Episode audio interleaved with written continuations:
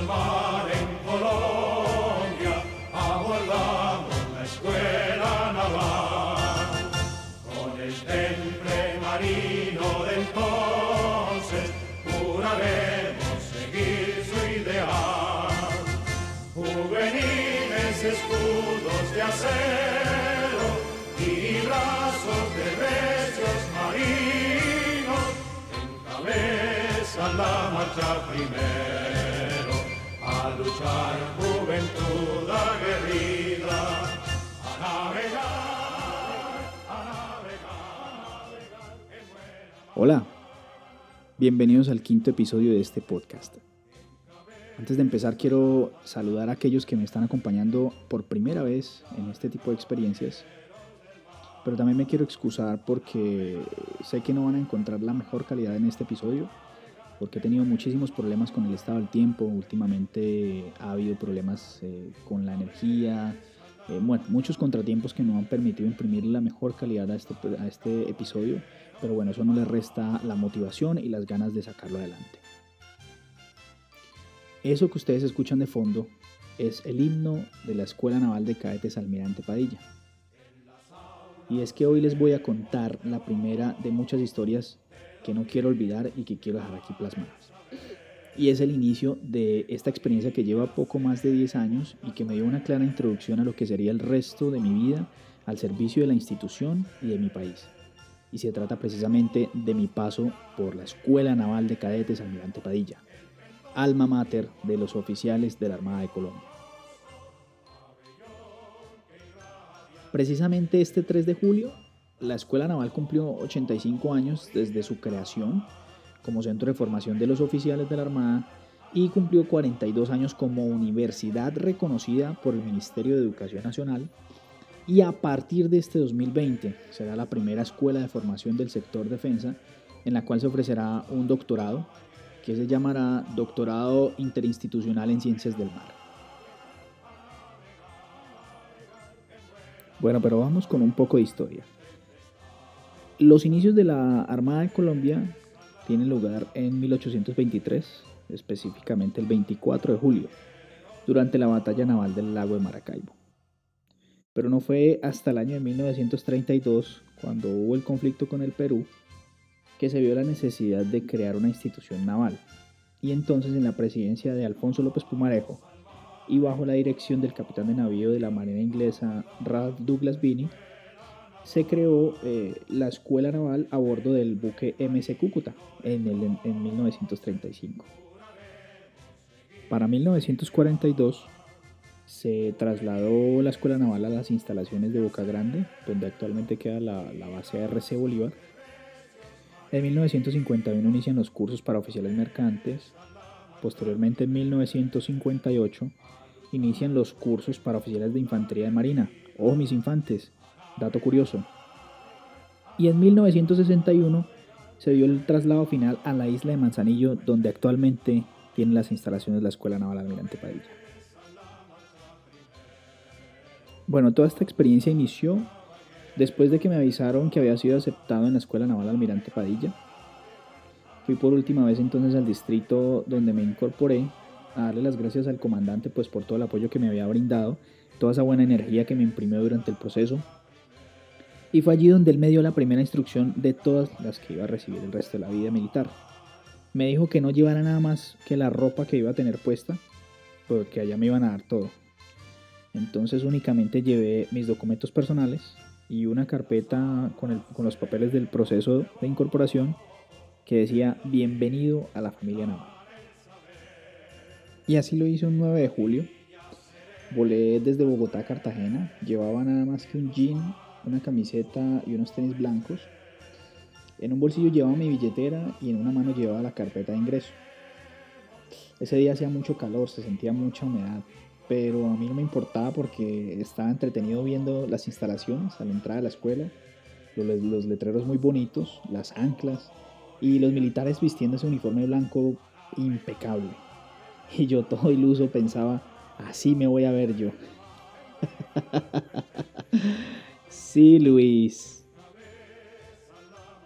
Los guardiamarinas me recibieron y yo los sentí amables, pero con rostros inexpresivos.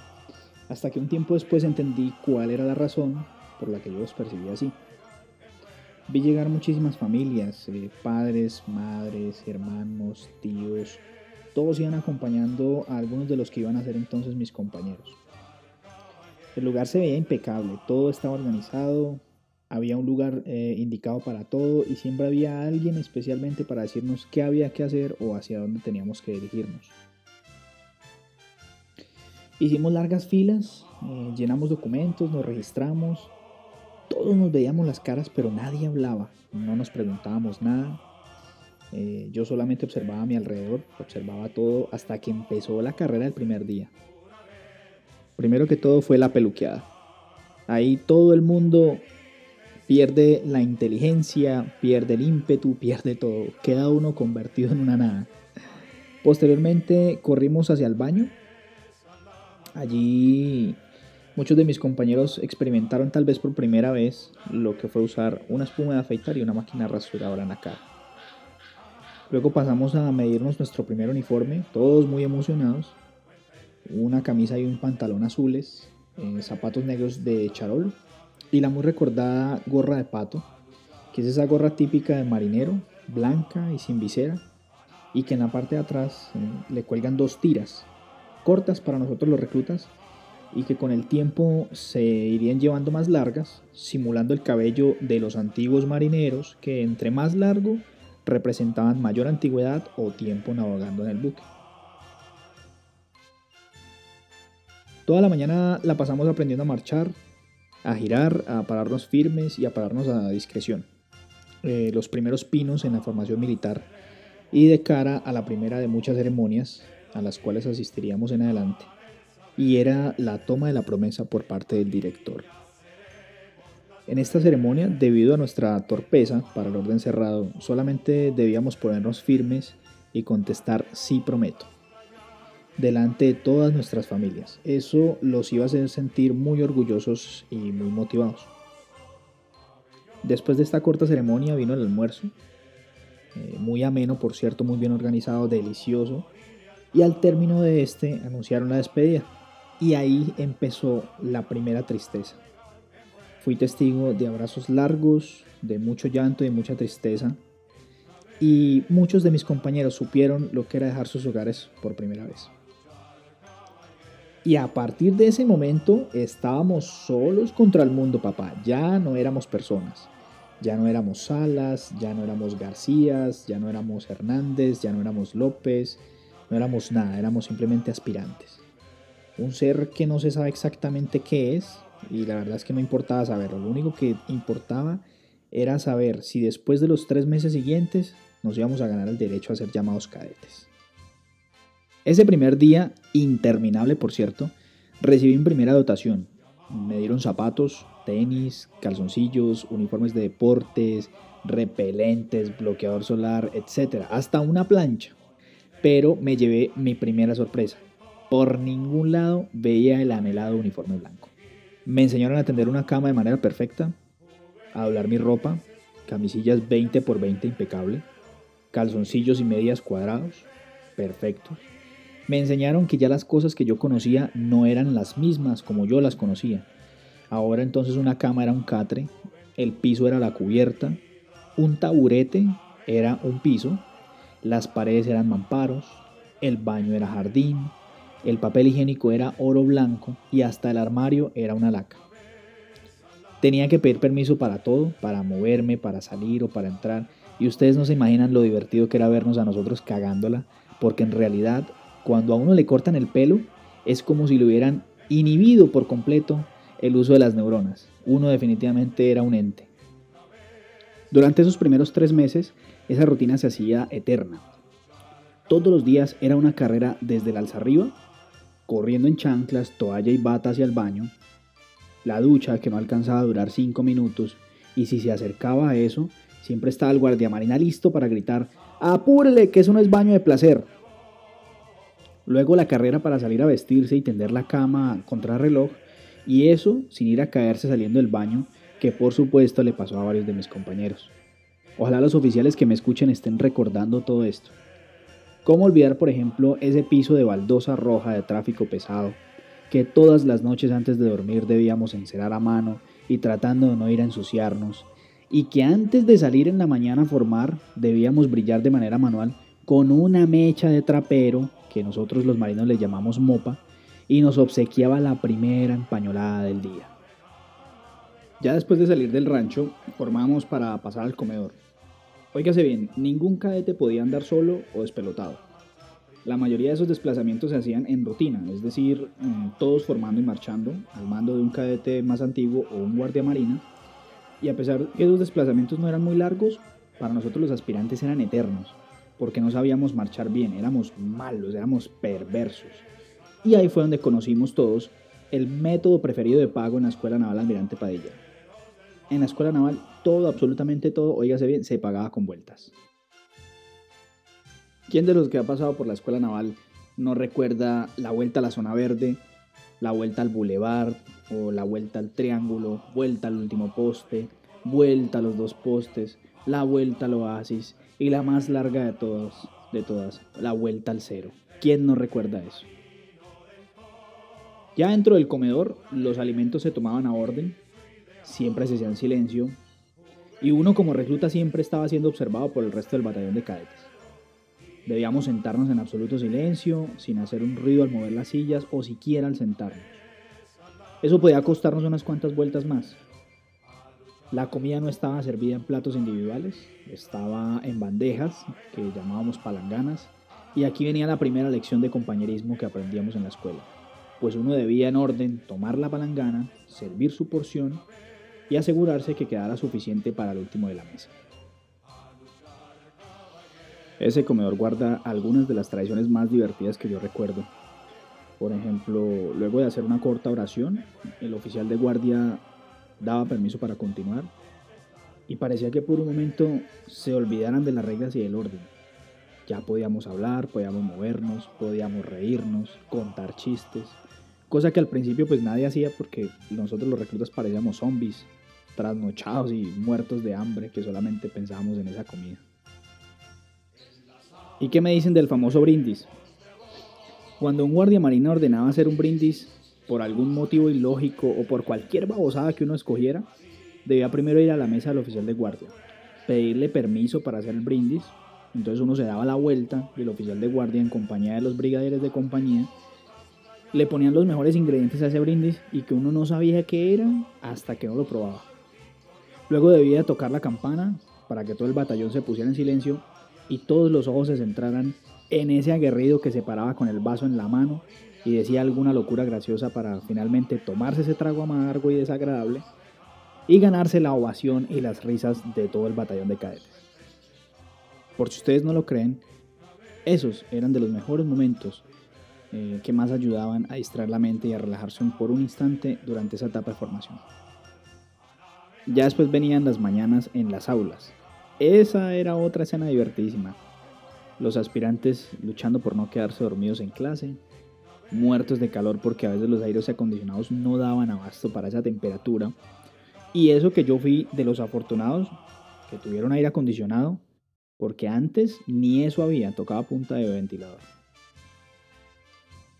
Y a eso sumarle que cuando los guardiamarinas de guardia estaban pasando ronda, eh, ellos se divertían y yo sé que disfrutaban a morir pasarle revista a los reclutas en las aulas porque apenas abrían la puerta ordenaban ponerse de pie y no faltaba el salvaje que se quedaba dormido y no se ponía de pie y ahí tenía ya ganadas sus respectivas vueltas. Básicamente eso es todo durante los tres primeros meses como aspirante. Es marchar y marchar más y seguir marchando, dar vueltas y dar vueltas y seguir dando vueltas hasta aprender a hacer todo de manera casi que perfecto. Hasta que el, recluta aprenda a atender su cama, a dejar un alojamiento limpio, a hacer las cosas rápido, a, pegarse o unirse a las tradiciones de la escuela de manera rápida y sin vacilación. Y tal vez ahí uno no le ve demasiado complique. En el caso personal, en mi caso personal, eh, además de eso, yo tuve una experiencia diferente porque a mí me dio neumonía siendo simplemente un aspirante, duré aproximadamente como entre 20 días o un mes hospitalizado. Estuve en, el Hospital Naval de Cartagena Una experiencia bastante desagradable para mí y para un compañero que también estaba enfermo. Un saludo a Lucho Cardona si me está escuchando en este momento. Eh, fue mi compañía y de verdad que estar en un hospital no se lo deseo a nadie. Es una experiencia bastante difícil, aburridora, es traumática, pero bueno, afortunadamente lo que no te mata te hace más fuerte y eso fue lo que pasó. Gracias a Dios se superó y bueno, aquí estamos. Hasta que llegó el tan anhelado día de ponernos el uniforme blanco. Ya nos habíamos medido los uniformes y este era el que debíamos utilizar para la recepción de nuestros familiares cuando fueron a visitarnos el día del juramento de bandera. Para nosotros ese juramento de bandera eh, era como un respiro. Eh, contábamos los días y las noches para que llegara ese día en el, en el que nos íbamos a reencontrar con nuestros padres y que creíamos que ya las vueltas iban a desaparecer. Y en verdad es que estábamos más equivocados que nunca. Porque fue en ese día que yo entendí por qué desde el primero los cadetes me miraban y no decían nada, por qué todos estaban tan inexpresivos, por qué algunos de los guardiamarinas solamente nos veían y no nos decían nada.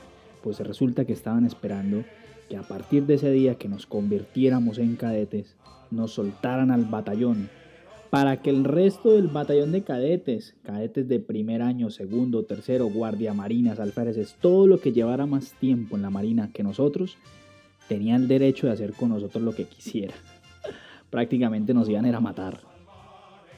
Ya no había protección de ningún tipo, ya no estábamos en periodo de instrucción básica, absolutamente nada. Aquí era donde se ponía a prueba la viveza del cadete, la viveza del, del recién ascendido a cadete para que no tuviera que pagar con vueltas, ni con esfuerzo físico, ni con sudor.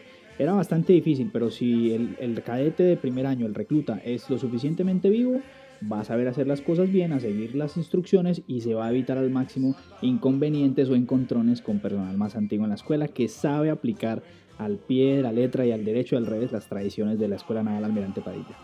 Y en cambio empieza la fase donde el cadete es evaluado, es observado, a ver si pone en práctica lo que aprendió en sus primeros tres meses como aspirante. Y aquí, damas y caballeros, es donde empezamos a recordar las famosas perradas del cadete de la escuela naval. Las perradas que alguna vez alguno de nosotros quiso, quiso meter porque tenía pereza de algo, porque simplemente no le gustaba algún tipo de actividad.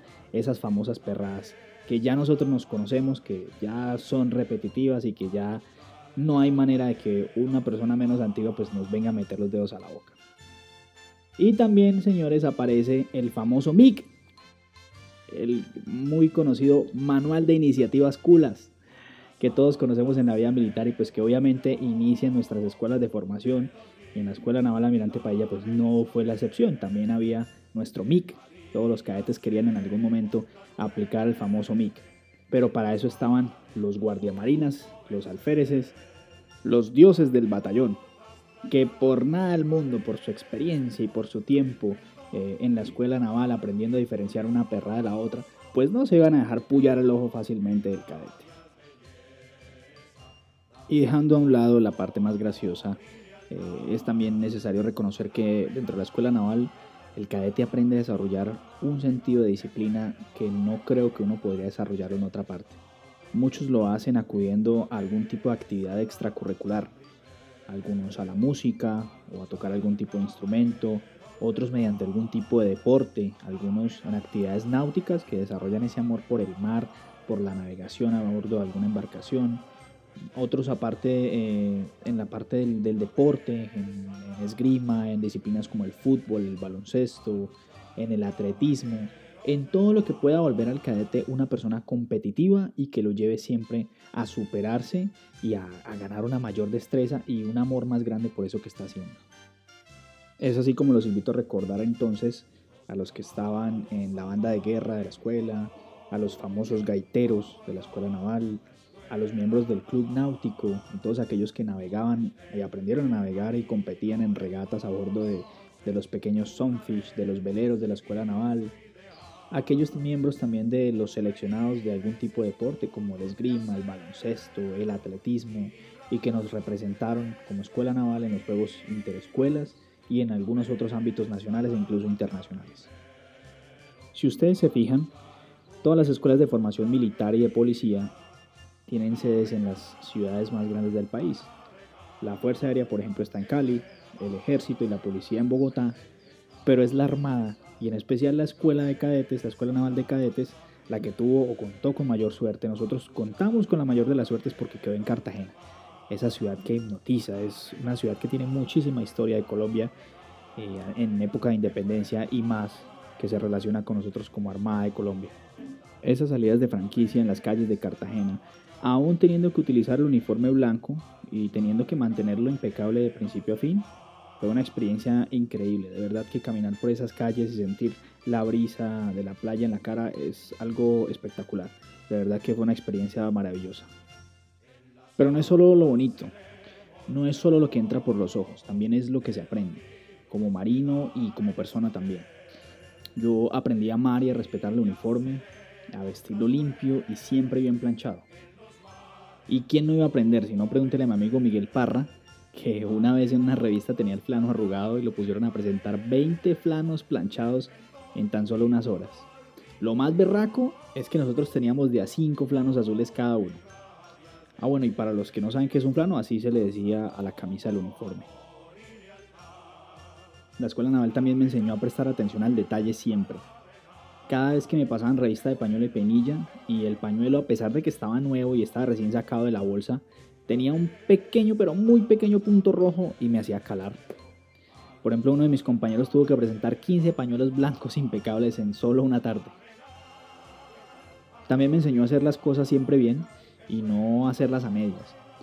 Yo sé que tal vez algunos de ustedes recordarán eh, todas las noches que teníamos que hacer aseo en nuestras aulas y esperar la revista del oficial de guardia, que cada día sacaba mugre y los rincones menos esperados, incluso debajo de las patas de las mesas y de las sillas limpiábamos hasta la misma caneca de la basura, oígase bien, la caneca de la basura. Y llegó el día en que por fin el oficial de guardia no encontró mugre en ninguna parte, ni en los cajones, ni en las ranuras de las paredes, ni debajo de las patas de las mesas y de las sillas, incluso en la caneca de la basura tampoco lo encontró. Pero tal fue su sapiencia y maestría que le bastó con pasar su pañuelo por detrás de la oreja de uno de mis compañeros para mostrárnoslo y decir con una sonrisa en la cara Está sucia el aula, no me sirve. También me enseñó tolerancia, especialmente en esos días en el que el desayuno era yuca con suero y café, imagínense. Y más de un cadete del interior se quejaba. Y en otros días en los que el desayuno era cereal con yogur y entonces eran los cadetes costeños los que no estaban a gusto. Me enseñó a pagar mis deudas, a no deberle nada a nadie y a no esperar a que me estén cobrando porque el sistema de cobro en la escuela naval para las faltas es muy bueno. Eh, existe libre sanciones menores, o bueno, existía en esa época, no sé ahora. Y cada que uno era sorprendido haciendo algo malo, o si uno calaba en alguna revista, pues ya era acreedor a su respectiva deudita en este libro. Así que si uno quería salir de franquicia el fin de semana, pues solo bastaba con ir a revisar el libro en busca de las deudas y uno encontraba ahí horas de trote o encontraba horas de acondicionamiento físico. Qué término más bonito para decir sacadero de mierda. bueno, y entonces si uno veía que la deuda era pagadera en una o dos horas, pues iba y reportaba el inicio y el término de su actividad, presentaba su boletica de pago y listo. El cadete limpio y bien uniformado se podía ir de franquicia. Y me enseñó sentido de responsabilidad y aceptar con humildad mis errores y a reconocer mis faltas, especialmente en la noche en que por mi culpa por haberme echado un sueñito en mi cama al mediodía y dejarla ligeramente extendida, todo mi camarote y mis compañeros pues calamos en la revista nocturna de la señorita oficial de guardia y pues mis compañeros y yo nos vimos obligados a trotar toda una noche con el colchón y las tablas al hombro. En resumen, fueron muchísimas las enseñanzas que me dejó el paso por esta querida institución sin embargo, no olvidaré la mejor enseñanza de todas las que deja la Escuela Naval Almirante Padilla a cada uno de los que pasamos por allí, y es a no desistir, a ser dueños de todas y cada una de las situaciones en las que nos encontremos, a no bajar la cabeza, a no amilanarse, a insistir, persistir y resistir, pero nunca desistir. Es esa que veíamos cada vez que dábamos vuelta al último poste y decía, y que hierva la sangre del cadete cuando sienta que a su alrededor todo se derrumba, pero al final nada le pasará porque lleva por dentro un corazón invencible. El último poste sabio. Y así, damas y caballeros, llego al final de este episodio. Espero que lo hayan disfrutado y que aquellos que pasaron por esta bonita institución hayan podido recordar algunos de los momentos más significativos durante su paso. De verdad que al narrar esto lo reviví, me he sabido reír y si pudiera volver en el tiempo, por supuesto que lo volvería a vivir. No son todos, hay muchos más momentos, mm, pero se haría eterno este episodio. Y creo que ya le di bastante información a aquellos que estén pensando iniciar una vida de servicio en la Armada como oficial. Y espero que les sirva de guía y les ayude a decidir si están dispuestos o no a asumir este reto. Si es así, les aseguro que no se arrepentirán. Es una experiencia que muy pocos nos atrevemos a vivirla y de la que muy poco se habla. Muchísimas gracias por acompañarme en este episodio. Nuevamente les recuerdo, por favor, cuídense del COVID-19, tomen todas las, medidas necesarias para prevenir un contagio. Cuidémonos a nosotros, cuidemos a nuestras familias y actuemos también como ciudadanos responsables. No olviden seguir este podcast en las redes sociales, en Instagram y en Twitter. Si este episodio le trajo a su memoria muy buenas anécdotas, compártanlas, comenten en, las publicaciones y déjennos saber qué recuerdos le trae a usted de la Escuela Naval este episodio. Muchísimas gracias, espero que lo hayan disfrutado. Hasta una próxima ocasión, buen viento y buena mar.